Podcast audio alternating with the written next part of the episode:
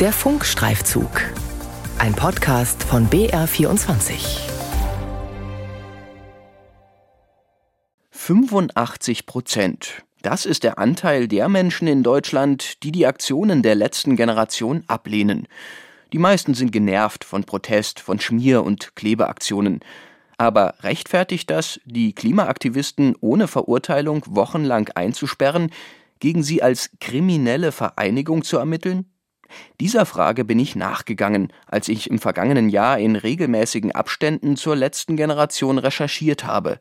Wie legitim ist der Protest für die Klimaziele, die immerhin schon das Bundesverfassungsgericht angemahnt hat? Und wie legitim ist das Vorgehen des Staates gegen die Aktivisten? Legitimer Protest oder kriminelle Vereinigung? Wie der Staat mit der letzten Generation umgeht – ein Funkstreifzug von Tobias Krone. Ich bin Miriam, 30 Jahre alt. Und wenn ihr das hört, bin ich im Gefängnis. Ich hätte nie gedacht, dass ich in meinem Leben mal ins Gefängnis kommen würde oder täglich mit Polizei zu tun haben würde. Und trotzdem riskiere ich das bewusst. Dieses Video drehte die Bewegung Letzte Generation für ihren YouTube-Kanal im Herbst 2022. Die Klimaaktivistin Miriam klebte sich auf den Asphalt des Münchner Verkehrsknotens Stachus und erklärte danach, dass sie es wieder tun werde. Die Aktivisten der letzten Generation halte ich persönlich für Berufsdemonstranten. So ist es einfach. Die wissen genau, was sie damit auslösen. Und äh, ich denke auch, dass sie sehr wohl die Folge abschätzen können und dass hier Gewahrsamnahme immer irgendwo im Raum steht. Logisch, damit glaube ich, wird aber auch kalkuliert. Das sagt Florian Leitner, Vorsitzender der Gewerkschaft der Polizei Bayern. Aber ist es so logisch, dass man für Protest weggesperrt wird? Regelmäßig kommen Klimaaktivistinnen und Aktivisten in Bayern nach Klebeaktionen ins Gefängnis, meist länger als in anderen Bundesländern. Der Grund? Hier ist es der Polizei nach dem Polizeiaufgabengesetz seit 2017 möglich, Menschen nicht mehr nur zwei Wochen, sondern mehrere Monate in Gewahrsam zu nehmen, zur Verhinderung von Straftaten und zur Abwehr von Gefahren, also präventiv. Voraussetzung, ein Gericht stimmt diesem Unterbindungsgewahrsam zu. An den in Bayern besonders langen präventiven Maßnahmen hat Polizeigewerkschaftler Florian Leitner nichts auszusetzen. Wenn dann diejenige oder derjenige ankündigt, er wird das in der nächsten Zeit äh, wieder machen, dann ist es einfach eine empfindliche Störung für die Allgemeinheit. Dann muss die Polizei ja agieren. Es ist unsere Pflicht, es ist unser Job, für Recht und Ordnung zu sorgen. Die CSU geführte Staatsregierung hatte 2017 bei der Reform des Polizeiaufgabengesetzes, kurz PAG, argumentiert, man könne mit der verlängerten Präventivhaft besser den Terrorismus verhindern. Doch sie wurde seither nie zur Abwendung einer Terrorgefahr angewendet. Einmal wurden sechs Geflüchtete nach einer Rangelei eingesperrt. Während des ersten Corona-Lockdowns kamen 191 Personen wegen Verstößen gegen Ausgangsbeschränkungen in Präventivhaft, wie eine Anfrage der Grünen im Landtag ergab.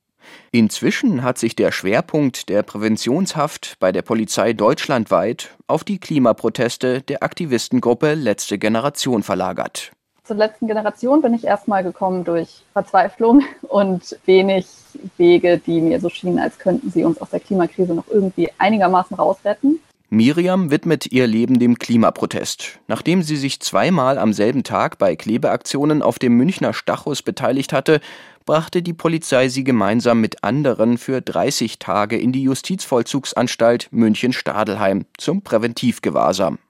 Ein Amtsgericht stimmte dem einmonatigen Gewahrsam zu. Nach einer Ankündigung der letzten Generation, dass die Proteste eine Woche pausierten, wurde die Präventivhaft auf 24 Tage verkürzt. Tatsächlich hat es mich im Nachhinein das alles viel mehr getroffen als in der Zelle, was glaube ich einfach an so Schutzmechanismen liegt, dass ich, wenn ich in der Zelle Panik bekomme und plötzlich raus will, dann kann ich das eben nicht. Und ich glaube, dass ich deshalb einfach ein paar von den ganzen Ängsten und dieses Gefühl, eingesperrt zu sein, da gar nicht so zulassen konnte. Das hat mich dann eher danach erwischt. Man, man kann über die Frage jetzt mit den Klimaaktivisten, dass das Leute als lästig empfinden, kann man vielleicht nachvollziehen und so, aber das ist keine schwerwiegende Gefahr. Martin Heidebach von der Ludwig-Maximilians-Universität München ist Experte in Polizeirecht und ist überzeugt, die bayerische PAG-Novelle 2017 hat den Umgang mit Protest grundlegend verändert. Schließlich könne man gegen Klimaaktivisten auch erst einmal Platzverweise und Geldbußen verhängen. Es handle sich bei ihren Klebeaktionen ja nüchtern betrachtet um Kleinkriminalität. Wenn ich sage, ich sperre Leute wochenlang weg, um so Kleinkriminalität zu verhindern, dann kann ich als nächstes auch sagen, was weiß ich, ja, es gibt da den Zechpreller, der muss auch mal weggesperrt werden, weil der immer rumgeht und, und seine Rechnung nicht bezahlt, ja. Da muss man sich mal überlegen, wo das hinführt. Zusammen mit Jurastudierenden aus ganz Bayern formulierte der promovierte Jurist eine Klage, unter anderem gegen die lange Präventivhaftdauer. Die Klage liegt bis heute, sechs Jahre später, beim Bayerischen Verfassungsgerichtshof. Das bayerische Innenministerium weist in einer schriftlichen Antwort auf eine Anfrage des BR darauf hin, dass der Unterbindungsgewahrsam 2021 von maximal sechs auf maximal zwei Monate begrenzt wurde. Damit sei der bayerische Gesetzgeber dem Ratschlag einer Expertenkommission gefolgt. Der bayerische Innenminister betont, bezogen auf die letzte Generation, das seien in Teilen keine harmlosen Klimaaktivisten, sondern Straftäter. Zitat in solchen Fällen greift die bayerische Polizei konsequent ein, um Gefahren abzuwehren und Straftaten zu verfolgen. Zitat Ende. Ist das Mittel richtig, um Klebeaktionen zu verhindern? Fragt man die Aktivistin, so hindert es sie nicht. Gut zehn Tage nach ihrer Freilassung musste sie wegen einer Klimablockade wieder einsitzen. Inzwischen sind die Klebeaktionen nicht mehr nur im Vorfeld ein Thema, sondern auch vor Gericht. Hunderte Klebeaktionen müssen gerichtlich verhandelt werden. Sind sie eine Straftat oder nicht? Wenn tatsächlich sich die Demonstranten festkleben an der Straße, dann haben sie sozusagen eine stoffliche Verbindung, sind sie eingegangen mit der Straße selbst. Ne? Also dem kann man nicht direkt wegtragen. Dann ist es zumindest nach der Rechtsprechung des Bundesverfassungsgerichts äh, im Regelfall eine Nötigung. Also eine Straftat, erläutert Marc Zöller. Er ist Strafrechtler an der Ludwig-Maximilians-Universität München. Es sei eine Mehrheitsmeinung, die sich bei Gerichten durchgesetzt habe. Doch ganz einig sind sich die Gerichte nicht. Die Justiz bewertet die Klebeaktionen unterschiedlich. In einem Fall in Freiburg unterschieden sich die Urteile für zwei Aktivisten derselben Blockade. Der eine wurde freigesprochen, der andere wurde zu einer Geldstrafe von 40 Tagessätzen a 10 Euro verurteilt. Die Generalstaatsanwaltschaft München geht in ihrer Ermittlung seit Mai dieses Jahres nun einen Schritt weiter. Sie ist der Meinung, die letzte Generation sei eine kriminelle Vereinigung, die Spendengelder vor allem für den Zweck verwende, Straftaten zu begehen. Soweit gingen Ermittlungen gegen Umweltproteste noch nie. Oberstaatsanwältin Gabriele Tillmann begründet die Ermittlungen im Interview mit dem BR Fernsehen im Mai. Das, was viele Mitglieder der letzten Generation tun, nämlich sich an Straßen kleben, Sachbeschädigungen verüben, Infrastruktureinrichtungen angreifen, das ist mehr als ziviler Ungehorsam, das sind Straftaten und diese Straftaten müssen natürlich verfolgt werden. Der Strafrechtler Marc Zöller ist überzeugt, nach mehrheitlicher Einschätzung von Juristinnen und Juristen reiche es aktuell für die Einstufung der letzten Generation als kriminelle Vereinigung nicht.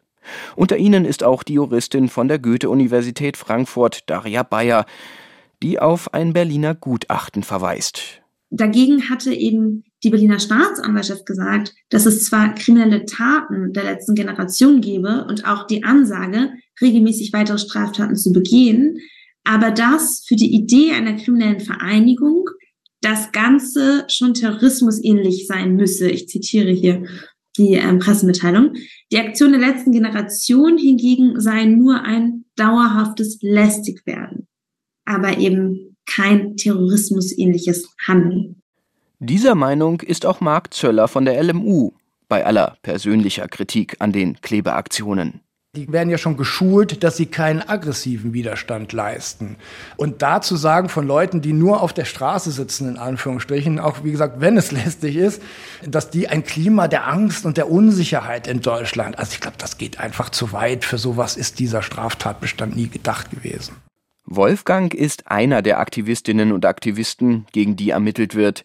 Beim von der Generalstaatsanwaltschaft München erwähnten Angriff auf eine Infrastruktureinrichtung war er dabei. an einer Zwischenstation der Ölpipeline Triest-Ingolstadt, die Bayerns Raffinerien versorgt. Sie reden von der transalpinen Ölpipeline. Da haben wir angerufen und haben gesagt, so, äh, wir sind jetzt halt hier äh, am Gelände und wir wollen jetzt das Sicherheitsventil abdrehen. Das war in dem Fall nicht gefährlich, weil das einfach auch angekündigt wurde. Wir hätten das Rad halt langsam kontrolliert runtergedreht. Letztendlich hat der Betreiber selbst abgeregelt. Passiert sei nichts. Auch medial wurde der Vorfall kaum bekannt, was Wolfgang bis heute sichtlich ärgert. Nach Meinung der Generalstaatsanwaltschaft ist diese Tat aber ein wichtiger Beleg dafür, dass die letzte Generation eine kriminelle Vereinigung sei. Das Attribut kriminell weist der Aktivist der letzten Generation von sich. Wir haben vor, die Gesetzesverstöße der Bundesregierung öffentlich zu machen. Klimaschutzgesetz, Paragraph 1, 1,5 Grad, 2 äh, Grad Ziel ist einzuhalten. Die Bundesregierung verstößt dagegen und dafür greifen wir zum Mittel des friedlichen zivilen Ungehorsams. Können sich die Aktivisten darauf berufen? Wohl eher nicht, denn ziviler Ungehorsam sei gar kein Rechtsbegriff, sagt Marc Zöller. Außerdem eine rechtliche Beschwerde der Aktivisten gegen die Ermittlungen der Generalstaatsanwaltschaft München hat das Landgericht München im November zurückgewiesen.